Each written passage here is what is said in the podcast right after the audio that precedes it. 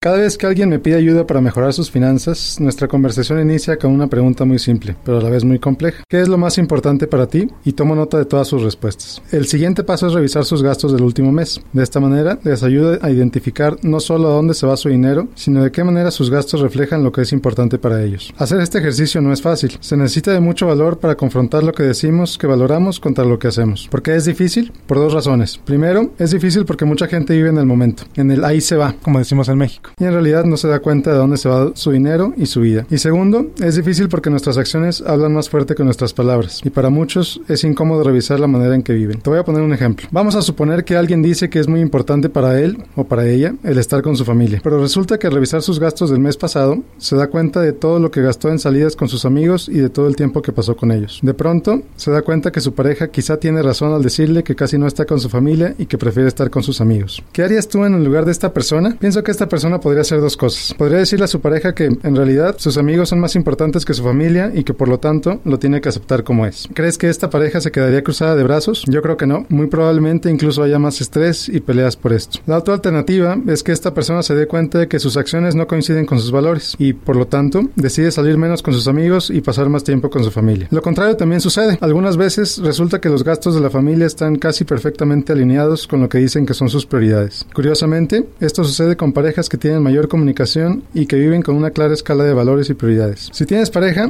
es muy importante que decidan juntos qué es lo que es importante para ustedes y que determinen cómo van a gastar su dinero. También es importante que decidan cuánto puede gastar cada quien en sus cosas y cómo se toman las decisiones de compra importantes. Vive y gasta con conciencia. Es una de las claves para la felicidad. Puedes encontrar esta y todas mis columnas en mi blog www.miguel-gómez.net y en Twitter me encuentras como Miguel G. García. Soy Miguel Gómez, consejero financiero, Noticias MBS.